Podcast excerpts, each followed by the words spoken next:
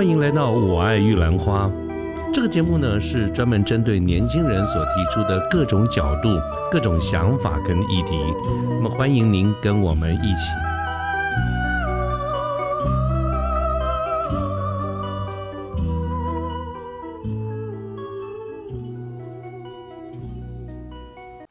各位好，我是卢天记。现在是民国一百一十一年的四月二十九号星期五的下午。那么也接近四月的这个尾声了。我记得在两三个月前，差不多在一月份的时候，我做了一集节目，它的题目叫做“在人之上把别人当人，在人之下把自己当人”。那么应该是在一百六十二集左右吧。当时我做这一集的节目，主要想表达的一个用意呢，就是我们在。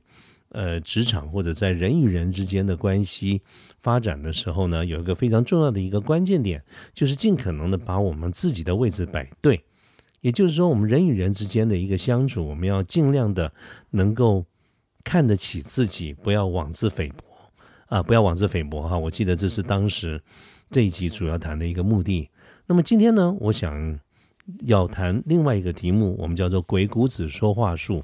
其实从大体上的一个方向，跟我要表达的一个内容来说的话，跟在一月份的这一集，我觉得有蛮大的一个程度是非常类似的。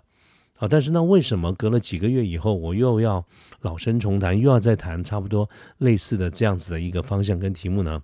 我想主要的原因是因为差不多现在四月底五月了，已经又到了我们每一年差的时候，每一年就是这种。求职或者转职的一个旺季了。那么今年呢，跟以往年一样，承蒙很多的朋友都看得起我哈，愿意这样用各种的途径私下的跟我来做很多的这个讨论，关于如何求职啦，关于这个转职的这些问题。那这些问题呢，大体上来说要考量的因素很多，就是我们到底怎么找工作啊，或者是呃要不要换工作啦等等。考量的因素非常多，但是如果我们硬是把它归类的话，差不多就可以归在我们经常讲的那几个 W，比如说 Where、What、When、How、How much 啊，就是说，嗯，我我要换到哪里工作啦，换哪一类的工作啦，如何的换，如何的找工作啦，什么时候是一个好的时机啊？我应该如何谈薪水啦，等等。哦，那这些其实都有，呃。很多值得探讨的一些因素，但是今天呢，我这个题目我倒想的不是去谈那一些，因为那些在我来看都是属于比较后面的，所以今天我想谈比较前面一点的一个一个概念，就是 why 为什么为什么要呃转职哈？找工作当然是没话讲了，因为，呃，如果说刚好毕业了，或者是准备人生的第一次份工作，那当然就是好好的去找工作，这是 OK 了哈。但是转职呢？那转职是什么意思？就是你本来现在有一份工作做得好好的，你想要转换跑道，不管是换行业或者是换公司，终归你要离开现在的岗位，要换到新的这个岗位，这个我都把它归类叫转职。那么这个转职，当然我相信原因也是很多了，一样是非常值得探讨。可是呢，我们今天就把我们讨论的一个重点放在还是那个老问题，就是人与人之间的一个相处，可能真的出了问题啊！大家常。听到这个哈，我不晓得你你你是嗯，各位你是什么感觉？是觉得说嗯，这是我想听的，还是说你会觉得有点泄气？哎呀，为什么我们职场走到一段时间，怎么搞的？就走来走去，就是会走到人际关系这样子的一个话题。坦白说了，我也蛮无奈的。可是我们今天一起来面对一下，对于这些我们在人际关系发展上面可能会碰到一些问题的这些朋友。好，我们来面对这个问题：Why？你为什么要转职？一样，我刚才说的这个原因很多。可是就我有限的经验，跟很多的朋友在讨论这件事情的时候，我通常都会问：为什么？到底发生了什么事情？可是也是我必须很坦白的说，啊，如这个说来不是非常的好听，但是真的是一个情况。我绝大多数时候听到的都是别人的问题。都不是自己的问题，我通常听到的都是公司的问题、主管的问题，啊，同事的问题、客户的问题、啊，厂商的问题，都是他们的问题。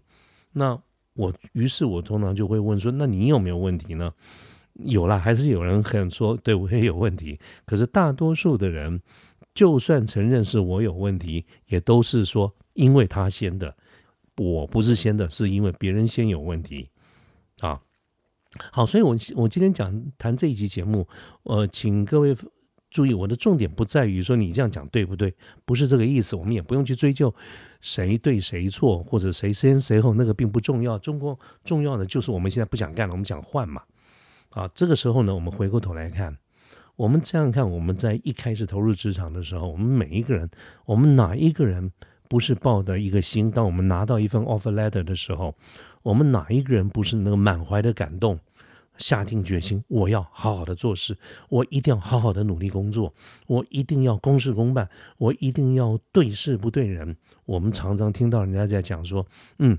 啊，包括我们自己的想法，包括我们的父母说，我们出门在外不要跟人家有什么这个那个的，我们就是好好的做事，对事不对人，公事公办啊。那也有人会说，我满心都在工作，我其实比较不擅长处理人际关系，我比较不擅长言辞啊等等这一些，所以我要换工作。嗯，坦白说，我不觉得这是什么理由啦，他不应该。是一个理由，不管你是刚毕业应届，你的工作经验不深，或者是你已经在在江湖上混了蛮久了，我都不觉得这个是一个一个一个正确的 理由。不能说不正当，但是我不能说不正确啊，不能说正确了哈。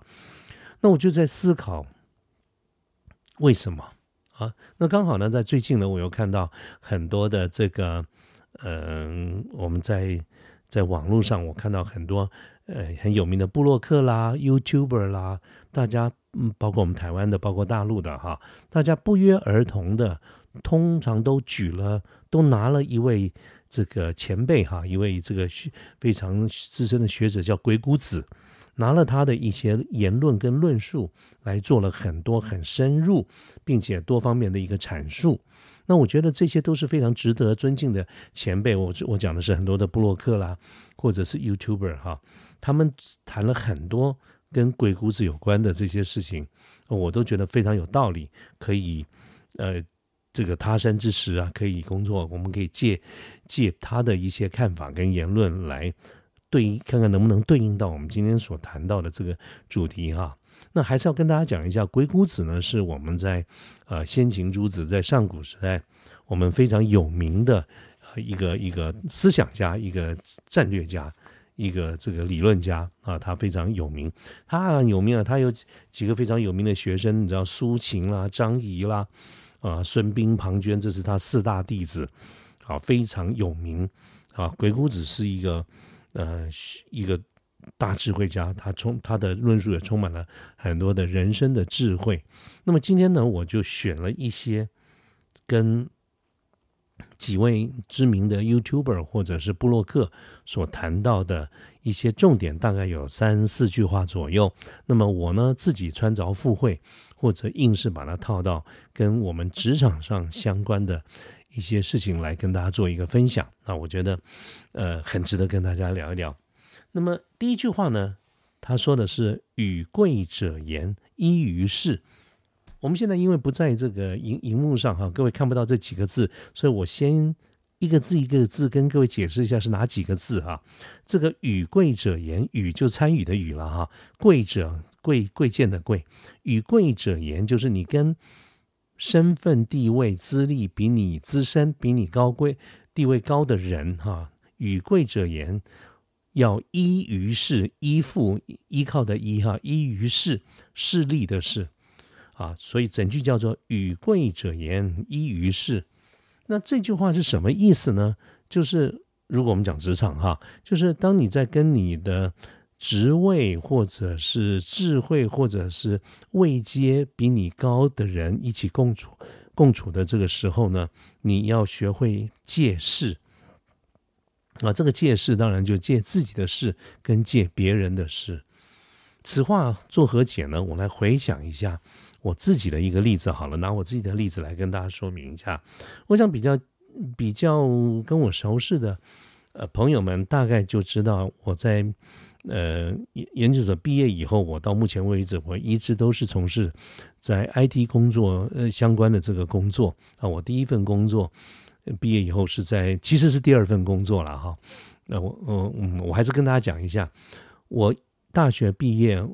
我以后没有马上工作，我我是念商学院的，但是呢，我自己个性没有很爱念书，所以我研大学毕业以后我没有马上工作，呃呃呃，马马上去念书，我就去上班。那当时呢，到了一个一般的这种纺织公司的电脑中心，我去做城市设计师 （programmer）。嘿嘿，怎么样？各位可能想不到吧？哈，我们是商学院的人呢，跑去电脑中心当城市设计师，我做的也不算差哦。但是一段时间，我就觉得那是我第一份，那才是真正第一份工作。后来我就觉得说，我还是比较喜欢跟人打交道，我没有那么喜欢跟键盘打交道。后来我才去念研究所，所以研究所以后的工作经历比较常常。跟别人会去提到哈，这个之前大概很少去提他，所以大家可能会有人会以为我是研大学毕业要念就直接去念，没有，我做了一年以后去念了 MBA，然后呢，毕业的第一份工作在一个国内一个很大的一个三 C 物流厂商里面，我做 PM 哈，这个 PM 叫 Product Manager 产品经理。那么各位知道这个代理商啊，跟工厂的 PM。都叫有的职位都有一个职位叫 PM，可是它主要的工作内容是不一样的。如果你是代理商的 PM，那么他的工作内容主要就是跟你所代理的原厂作为一个联络的窗口，而工厂的 PM 比较多的内容是放在一般我们讲的产销协调哈，所以这边我就没有去做，我做的是代理商的 PM。所以我当时呢，我负责跟几个呃代理呃，就是这家大型代理商他所代理的。呃，日系、美系的 IT 产品作为一个联络的一个窗口。那么大概我做了三年半以后呢，我就跳槽了，就跳槽了到其中我所负责的一个大原厂、大外商原厂，在当时。比较业界没有那个习惯，说哎，不可以直接从代理商挖人了。现在几乎都有这种默契。你如果真的要过来，好歹到别的公司转转一圈嘛，转个两三个月再过来，大家彼此有面子。现当年没有这个顾忌，于是呢，我在代理商的时候，我负责某一大某大美商公司，那么我呢就直接就跳槽过去了。啊，那么那我跳槽过去的这个部门就是。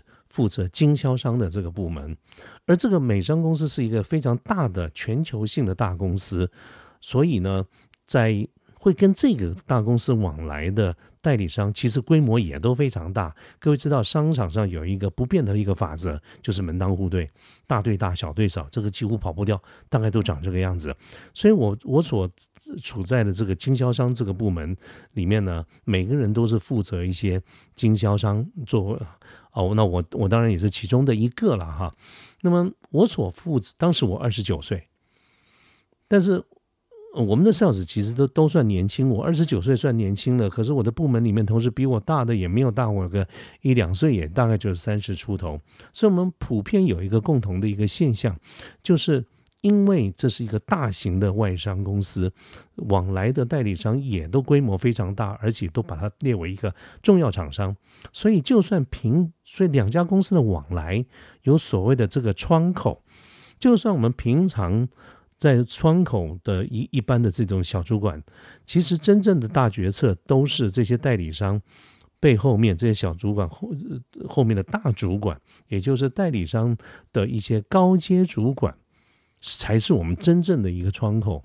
那么他们呢，在当时就已经比我资深非常多，说平均来说的年纪至少都大我二十岁以上。我刚才说过我的二十九岁嘛，那他们呢，大概最年轻最年轻的大概都有接近五十岁了。那么在业界的经验，各位一想也知道，都有二三十十年以上，而且都是非常辉煌、非常丰富的这些经验。那么，作为一个跟我啊小二十岁、小他们二十岁以上的人的一个联络窗口，各位可以感受到我的压力吗？就是说，我们是一个原厂，但是面对代理商的时候，跟我们对口的这些真正的一些往来人的每一个资历都比我们啊要多了几十年。我们面对他真的是感觉谈什么都很大的压力，我们还要指导人家说策略该怎么做，你应该往怎么样打，我们怎么样来让哪一些的这个 program，这个压力其实是非常大的。我相信在座呃线线上的这些。听众朋友们，如果尽可能的你去想象我这个压力，而且呢，这个压力来自于时间，来自于资历之间的一个差距，最大的一个困难点是什么？他永远追不上。我的意思就是说，当我是二十九岁的时候，对方大了我二十岁，那么二十年以后，就算二十年以后，对方还是大我二十岁啊，他永远比我资深二十年。那这个时候怎么办呢？这就是非常符合鬼谷子刚才讲的讲的。与贵者言的时候，我们要依于事。所以我回想一下，当时包括我、包括我的主管、包括我们的公司，我们怎么样一起来面对这件事情？我们先谈借势啊，就是借势有借两种事，一个是借自己的事，一个是借别人的事。我怎么样借自己的事呢？就是我不断的。想办法学习什么叫做正面思考，什么叫做 positive thinking，什么叫做赞美自己，什么叫做肯定自己。我不断的告诉我自己说，对我确实是很年轻没有错，但是我是科班的 MBA。各位要知道，在若干年前，MBA 其实是蛮值钱的。今天的 MBA，坦白说，确实就数量量跟值上面。嗯，我是打了一些问号了哈，但是在当年的 MBA，我自己到日现在为止仍然十分的认可。而我们对于 MBA 这样子的一个训练，真正的肯定所在，不在于他的知识或学问，而是我觉得 MBA 非常可贵的一件事情，是他所学习的方法论。哈，就是呃，叫叫做 methodology 方法论呢，其实就就是学的一个逻辑思思维。怎么样是一个合理的逻辑思维？当一个人能够掌握正确或者是优异的逻辑思维的时候，他做任何的事情，他的学习、他的推论、他的归纳跟演绎的能力是好的，他上手会很快，所以他进步会非常快。这是我们作为，我觉得作为 MBA 应该要自豪是这件事情，而不是学问。好，所以在当时呢，我怎么鼓励我自己？就是说我虽然年轻。不懂事，经验不多，但是我相信经验是靠撕日历就可以撕出来的。每天撕一张日历，撕久了我就有经验。可是我更可贵的不单只是那个经验，而是思维的方式，是逻辑的能力啊！所以我借这个机会来肯定我自己，我自己我是科班的 MBA，我不断的告诉我自己，I'm good，我非常棒。其实其实这点也不需要太过于谦虚，我确实不错，所以我其实上手其实是非常快的。啊，这是第一个借自己的事，那借别人的事又是什么意思呢？就是我们也不断的，包括我们主管也是这样子跟我们讲，说不要忘了，我们是大公司，我们是美商，我们是一个全球性的大公司，我们有非常完善的制度，我们有策略规划啊，所以当时我们每一个业务，我们都要被送去上一个非常重要的课程，叫做策略规划。策略规划呢，基本上是一个企业界里面中高阶主管必修的课程。简单讲，就是我们怎么样把公司带到未来，哈，三五年带到什么样的一个方向？它是属于比较中高阶的这个主管所上的一个必修课程。所以，我们当时虽然年轻，但是每个 sales 都会去上策略规划的课程。那为什么？是因为我们虽然不是高阶主管，可是我们的任务就是跟对方、跟代理商、跟经销商的高阶主管打交道，跟他一起共事，所以我们必须要讲高阶主管讲的话，想高阶主管想的事情啊。所以呢，嗯，我们所谓的借势，就是经由公司对我们这么很好的一个培训，我们能够用比较高档的这个思维，比较前进的思维。然后再呢，加上我们有足够的气势，相信自己是在一个好的公司，是在一个全球性的公司里面服务。我们两家公司的合作是两个大集团的资源的配合。至于我几岁，你管我几岁，我代表的是我们的公司啊。所以这种所谓的借他人的事，刚才讲了一大堆，如果你要用简单的四个字来形容，也没什么不可以啦，就叫做狐假虎威啊，狐假虎威。你管我是狐狸还是什么东西？我们背后是老虎啊啊！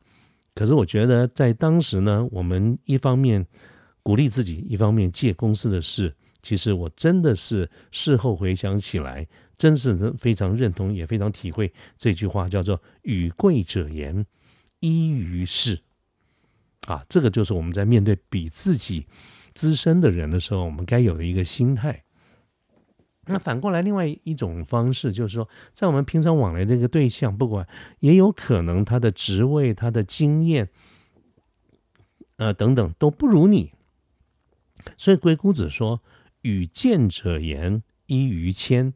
啊，这个贱就是贵贱的贱。不过大家不要太拘泥于这个字眼了哈。古人的用词，它主要就是表达地位的高低。所以鬼谷子说：“与贱者言，依于谦。”这个谦呢，就是谦虚的谦。那我想这样子讲，大家望文生义，应该很容易懂。就是当你面对一些条件、地位、知识、能力都不如你的事。人的时候，其实千万不要趾高气扬。在这个时间点，或许更好的一个方式是把我们姿态放得更低。我们常常听到人家讲“满招损，谦受益”啊，我们也常常听到讲那个那个长满了稻穗的这个稻子都是垂得低低的。我们更可以听到很多人都讲同样的话，真正的那种大老板呐，他都是很客气的。啊，你看那个黑道电影里面那个黑道大哥，哇，那个对的街坊邻居啊，阿公阿妈哦，就客气很客气的，都是那种小喽啰才会鱼肉乡民。啊，我记得。更早以前，我也曾经有一集节目讲过嘛。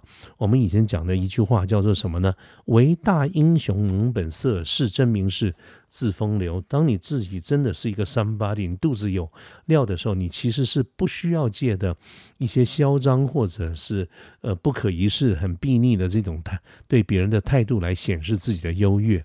所以我相信有很多我们看到的大人物，他真的是做到这件事情，叫做与见者言，一于谦。原因很简单，就是我们常常讲的职位有高低啊，人格无贵贱。我们职位在一个公司有高有低，那是因为刚好我很多的因素来公司，你比我早来，或者你的能力比我好等等。我们的职位可能是有高低，但是人格是没有贵贱的。我看到有一些朋友把这些事情跟呃，就是职位的高低与否，跟跟同事的相处，跟所谓的这种自尊或自卑哈扯在一块儿，我觉得它混在一块儿了，混在一块儿常常会让你盲目哈。其实因为过度的自尊，其实就是一种自卑，我觉得完全没有必要。那么鬼谷子还讲了一句话，他叫做“与富者言”。依于利，这个富呢，就是指财富的富，也就是说，当你在谈钱、谈生意的时候，那就好好的谈钱嘛，啊，就谈利，就谈生意，就谈钱该怎么赚。我觉得这是非常天经地义的事情。我们在很多人错误的去解读了。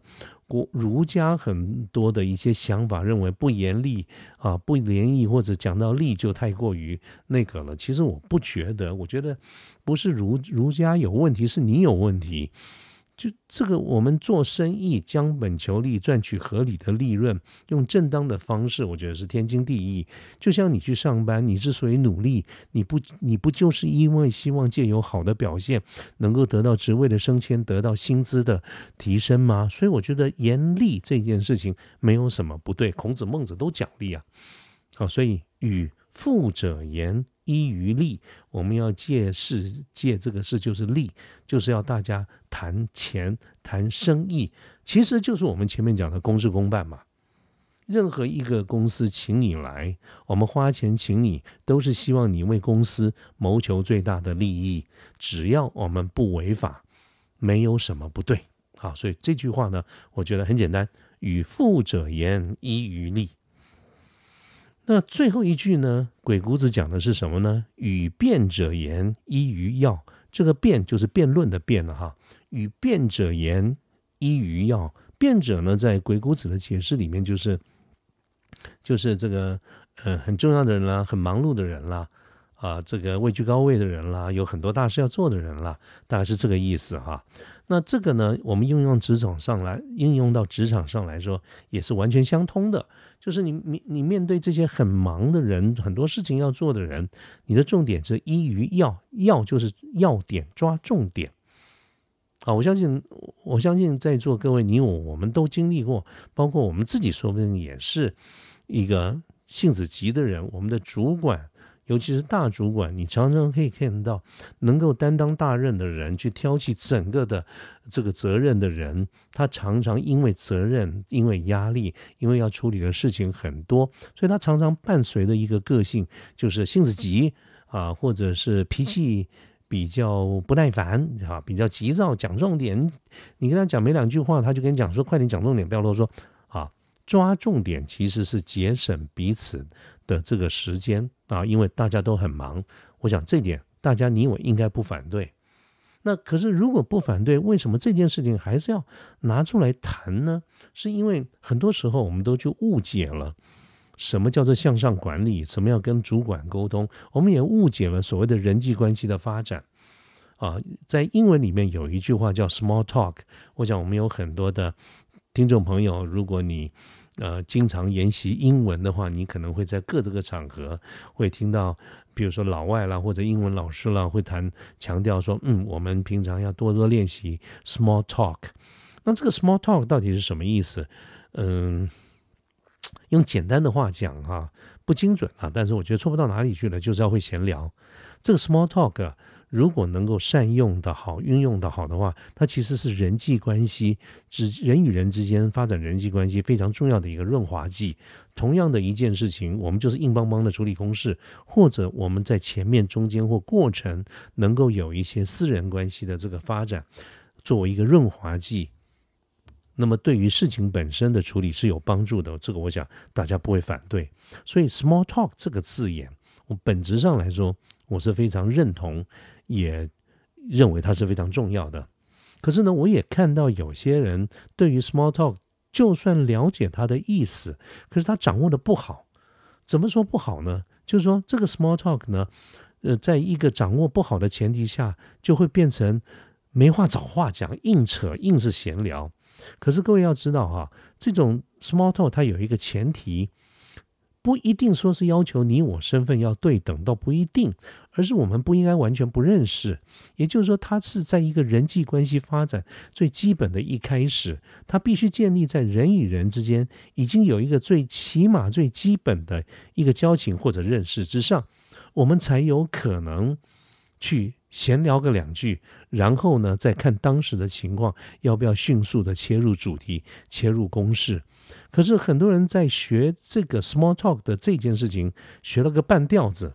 他只学到一件事情，就是说，嗯，我们做业务的，我们做这个发展人际关系呢，不要急着先谈事情，我们要先有一些，先学习 small talk，先要闲聊。那在这个时间点，如果你掌握不好的话，你就会发现我在忙我的事情，你呢有什么事情就快点说。结果呢，你又不直说，绕来绕去，绕的跟我谈一些。不是我有兴趣的话题，或者不是现在很重要的话题，比如说，哇，今天天气很热啦，或者是您刚从台北过来，交通有没有呃堵塞啊？高速高速公路是不是有塞车啊？或者哇，今天下雨，内湖实在是塞塞翻了啊，等等这些话，这些话或许单就这些各个的字眼本身来看，没有什么不对，它就是一个闲聊，就是一个。彼此熟悉的一个一个工具，可是如果他的情绪不对、气氛不对的话，在我的解读就叫做无聊，在我的解读就是你要干什么，在我的解读就是我们快点谈正事啊！所以这种这种 small talk 的观念本身绝对正确，我也绝对赞成。我也绝对认为它是一个非常重要的一个润滑剂，但是请各位注意，它应该要建立在某一个前提，就是至少我们两个不能完全不认识，或平常从来不联络，没有任何的交集啊。在这这个时间点，你硬是去套这种 small talk，我可能面对你的，就拿阶级来看，我们俩根本不同的位阶，我们根本就不认识，我们谈什么 small talk？啊，所以这个呢，按照鬼谷子的说法，就叫做与辩者言呢，依于要。